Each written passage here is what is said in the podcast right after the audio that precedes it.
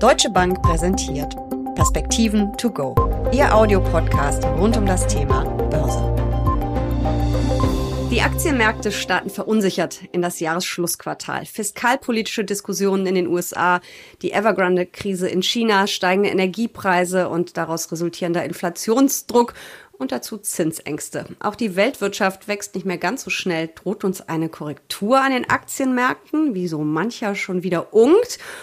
Oder sind nicht eigentlich die letzten Monate des Jahres doch die besten? Darüber sprechen Uli Stefan von der Deutschen Bank und ich hier in den Perspektiven to go. Mein Name ist Jessica Schwarzer und damit herzlich willkommen.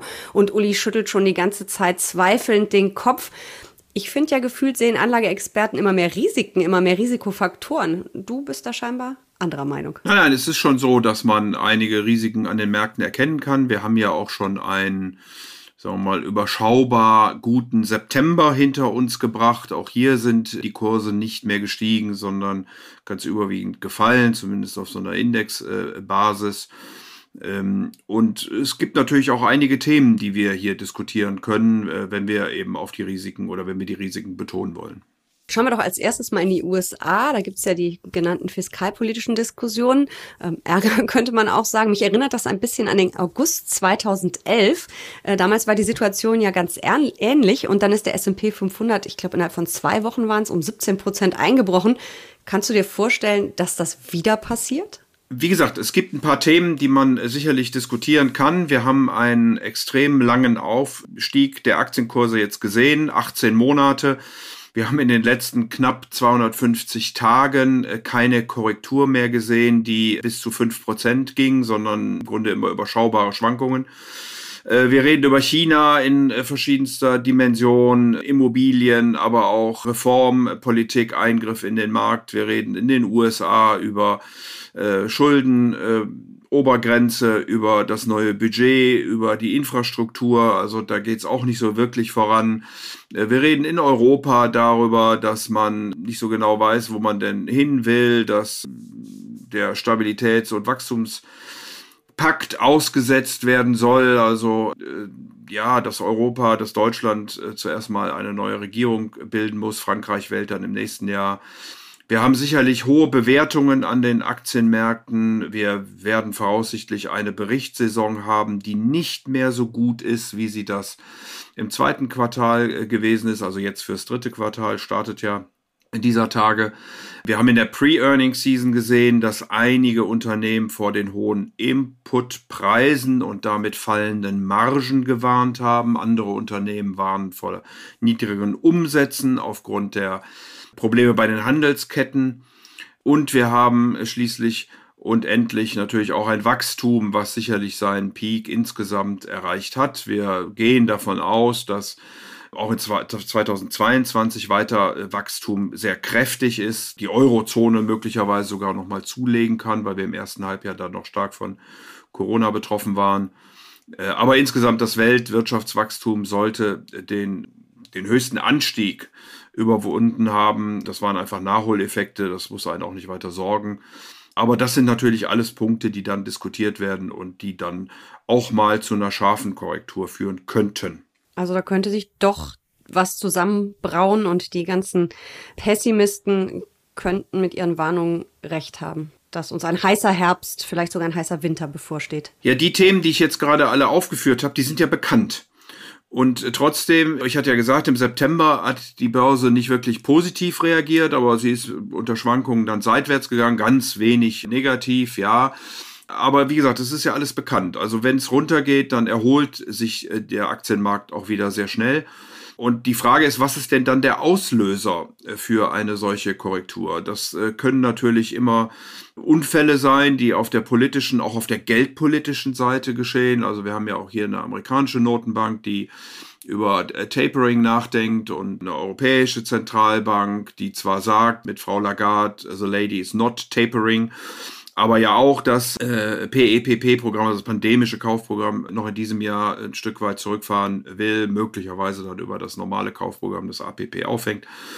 Wir wissen nicht, wie die Diskussion, also äh, einfach wirklich äh, strategisch, politisch äh, im asiatisch-pazifischen Raum äh, weitergehen zwischen den USA und China. Da gab es jetzt wieder Überflüge Chinas über Taiwan. Also schwer zu sagen, woher es denn am Ende dann kommt. Meistens kommen solche Korrekturen dann aus einer Ecke, mit der man eben nicht so sehr gerechnet hat. Äh, und das können schon kleinere Events sein. Also wenn jetzt, äh, weiß ich nicht, die, die, die Technologie in den USA beispielsweise nicht so gute Quartalszahlen wie erwartet berichten sollte, dann kann das natürlich, weil auch das Gewicht ja so groß ist, äh, dann durchaus auch mal auf die Indizes durchschlagen und dann natürlich auch andere Aktien mit runterziehen. Hm. Was ich ganz spannend finde, der Fear and Greed Index von CNN Money, der steht bei einem Wert von 25 und das ist ja quasi ein Bereich von extremer Angst und äh, eigentlich heißt das ja, das ist ein Kontraindikator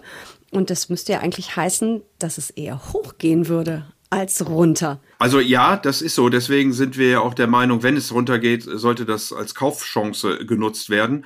Wir haben das Gleiche sehen wir bei Bank of America, Merrill Lynch, Bull und Bear Index. Auch der ist doch mittlerweile wieder, war am, Jandes, äh, am Jahresanfang ganz auf der optimistischen Seite, ist doch jetzt eher ins pessimistische Lager hineinschlagen. Äh, ich lese immer wieder von institutionellen Anlegern, die auch ihre äh, Cashquoten erhöhen, äh, die Absicherungen fahren.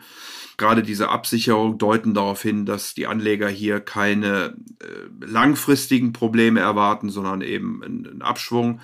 Äh, das scheint doch äh, sehr diskutiert zu werden. Was ich auch immer angucke, Jessica, was ich total spannend finde, ist der Surprise Index. Das ist also ein, ein Index äh, für ökonomische Daten, der fällt, wenn die die veröffentlichten Daten schlechter sind als die Erwartungen und er steigt, wenn sie eben besser sind als die Erwartungen. Und wir hatten einen extrem hohen Index am Anfang des Jahres. Da waren also alle pessimistisch und hatten ganz schlechte Prognosen äh, und die wirklichen Zahlen haben dann übertroffen.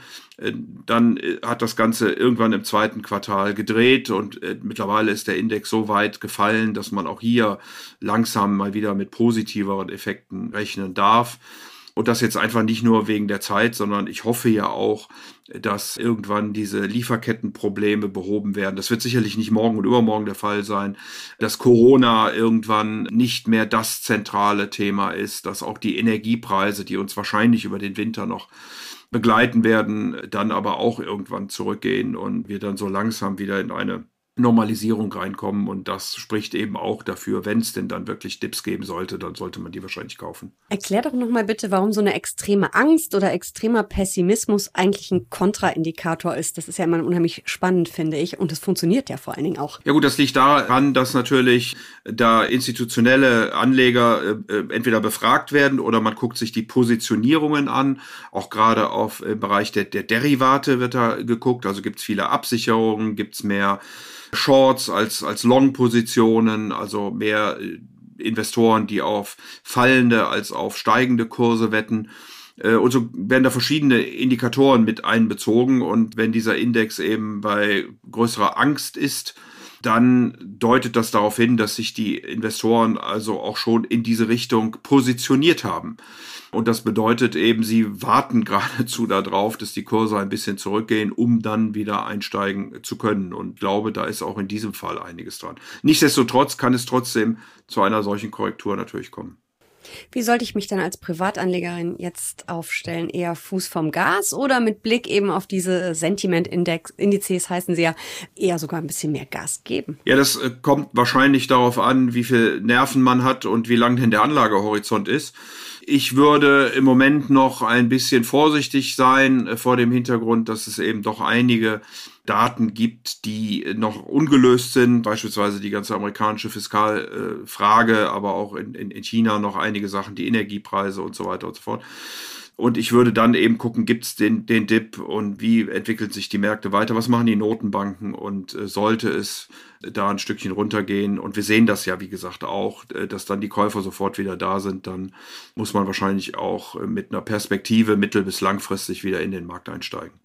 Und dann sollte man wahrscheinlich eher in äh, zyklische Werte gehen das sind dann diejenigen, die eben äh, von einer Erholung, von der Beendigung Covid, von der Öffnung, äh, von dem Wiederanspringen der, der, der Lieferketten. Ich meine, man muss einfach bedenken, was jetzt im Oktober nicht auf dem Schiff ist in Asien. Das äh, wird hier unser Weihnachtsgeschäft nicht mehr erreichen.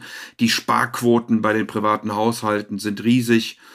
Die Frage ist, was werden die privaten Haushalte mit dem Geld tun? Äh, ähnliches gilt aber auch bei den Staaten, die ja große Fiskalprogramme auflegen und vorhaben. Stichwort grüne Transformation. Und insofern glaube ich schon, dass das Wachstum dann hoch ist und dass vor allen Dingen eben diese zyklischen Werte äh, davon äh, profitieren können, äh, verbunden dann eben natürlich auch mit der Großtechnologie, die ja ein, eine unglaubliche ja, Gelddruckmaschine fast sind. Und insofern würde ich also so eine Babel-Strategie fahren zwischen diesen zyklischen Value-Aktien und, äh, und Technologieaktien. Gut, dann wissen wir jetzt auch, was wir dann im Dip nachkaufen. Vielen Dank für diese Perspektiven. To go. Sehr gerne.